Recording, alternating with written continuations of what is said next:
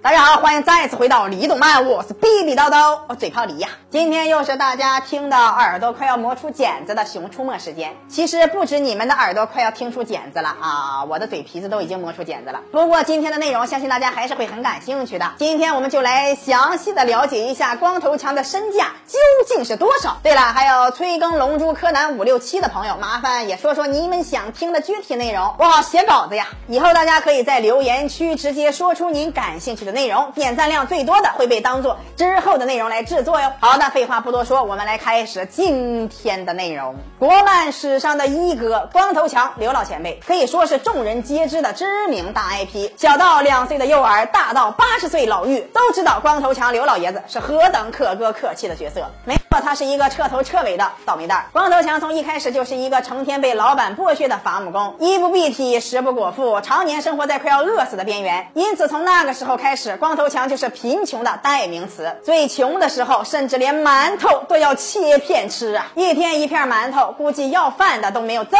么惨。但是随着新剧情的发展，光头强的财富情况发生了微妙的变化。在探险日记中，强哥生活慢慢的发生了改变。在这里，强哥已经不是伐木工了，而且也不用再和熊大、熊二斗智斗勇了，他们变成了要好的朋友。而且强哥也不用被李老板逼着工作，所以生活也没有那么紧迫了。最重要的是，强哥的导游工作收益很理想，所以他算是因此而脱贫了。大家可以回忆一下《探险日记二》里的光头强，还有近几年上映的那几部大电影，可以看出强哥已经不是以前的强哥了。他貌似有了非常舒适的生活，从他想旅行就旅行、想冒险就冒险的行为可以看出，强哥已经是不差钱儿的人了。而且在《探险日记二》中，强哥不仅钱够花，而且还还能存钱，而且还能寄一部分钱给父母，有时候还能拿出一点钱帮助小动物们完成心愿。从这些点点滴滴可以看出，强哥不光是脱贫了，可以算得上是致富了呀。有了财富以后，强哥也是逐渐变得精神饱满，活得越来越年轻，而且年龄也实现了逆增长。这么看来，就在今年刚播出的《熊出没之狂野大陆》中，强哥不仅有了自己的超级巴士，还换了新的名牌服饰，并且还有空余的时间学习知识。在强哥的这个年年龄，还有时间学习的，估计除了老师，就是衣食无忧的富豪了。而且最重要的是，强哥参加比赛赢得了一百万奖金，而强哥为了正义毫不犹豫放弃了这笔钱，这个行为可不是普通人可以做到的。这也更加证明了强哥的身价至少是上百万。至于具体是多少，可能未来会一点点的揭晓吧。现在强哥已经致富了，那我们的成功之路还远吗？还很远。希望大家在生活中可以继续努力，早晚有一天我们会实现财富自由啊，登上人生巅峰，成为世界典范。好了好了，大家可以清醒一下了啊！喜欢做梦的啊，那个喜欢节目的朋友可以关注李动漫，我们每天都会更新，不要错过精彩内容。咱们下期再。